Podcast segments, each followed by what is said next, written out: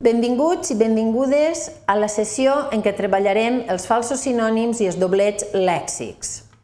En aquesta sessió, els objectius són, en primer lloc, aprofundir en les relacions entre paraules des del punt de vista del significat, utilitzar amb precisió i correcció el vocabulari adequat, tant en la llengua escrita com en l'oral, i, per últim, resoldre alguns dubtes i usos erronis del lèxic.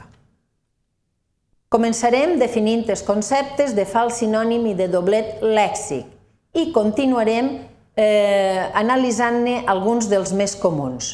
Adreçar, dreçar, endreçar, alçada, alçària, altitud, altura. Els falsos sinònims són dues o més paraules que tenen significats diferents, però que sovint es confonen. Això pot passar per influència d'altres llengües o perquè tenen una forma similar. Fixem-nos en les paraules adreça i direcció, que tenen un significat diferent. Adreça és el lloc on vivim i també és en l'àmbit de la informàtica és el lloc on s'originen o es destinen les dades, mentre que direcció significa el costat cap a on anem, amb dos mots són traduïbles per direcció en castellà. Des dels falsos sinònims podem esmentar el cas dels doblets, que són grups de dues o més paraules que comparteixen un mateix origen etimològic. Fixem-nos en el doblet bossa-borsa. Bossa eh, indica el sac on podem guardar objectes o també un plec que ens fa la roba mentre que borsa és el lloc on es reuneixen els agents de canvis, de canvi i també indica eh, la entitat eh, dedicada a, a, oferir, a oferir treball o a rebre demandes d'ocupació. Amb dos termes deriven del llatí bursa i es poden traduir en tots dos casos pel castellà bolsa. Comencem per els mots adreçar, dreçar, endreçar. Pel que fa al primer, adreçar, significa posar dret allò que és tort o corbat, posar pla. He adreçat el fil d'aram. També significa obligar algú a corregir-se. Cal adreçar aquest xiquet perquè va molt desencaminat. També té el sentit de dirigir, fer anar algú o alguna cosa a algun lloc, adreçava les cartes a la UPB. I per últim, també significa fer drecera. Per aquest camí adreçarem. Pel que fa a adreçar, significa anar dret a un lloc. Aquell camí dreçava a la vall de Gallinera.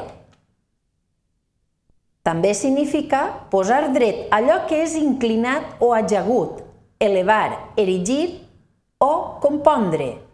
Han dreçat el monument al seu fill predilecte. El gos dreça les orelles en sentir el gat del veí. I per últim, endreçar, que significa posar en ordre. Lluís, per favor, endreça la teua cambra.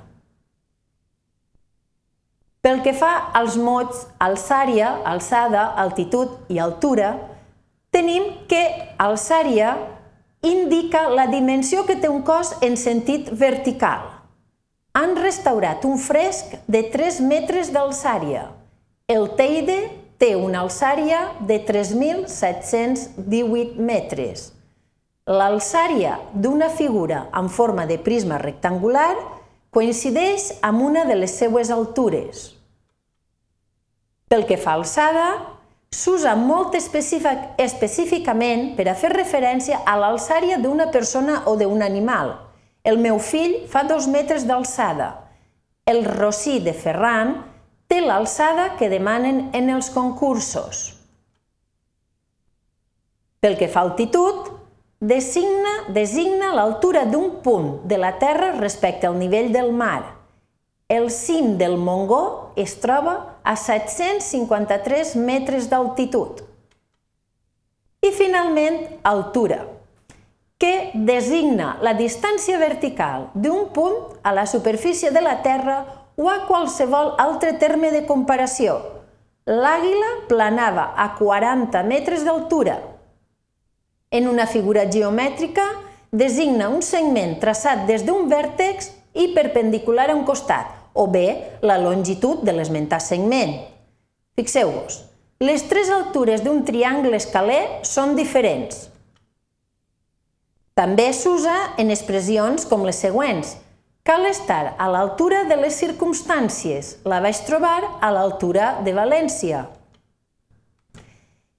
Sovint ens confonem a l'hora de fer servir algunes paraules, ja que tenen una certa semblança formal i de significat. En aquest vídeo hem après a usar els mots precisos que reflecteixen el contingut que volem expressar en cada cas. Per exemple, Alçària i alçada són dimensions de cossos. Altura i altitud són distàncies entre punts de referència. És a dir, un cos té una alçària o una alçada determinada, però està situat a una altura o altitud concreta. I així us deixem bibliografia que esperem que us siga d'ajuda en l'estudi d'aquests continguts. Moltes gràcies per la vostra atenció.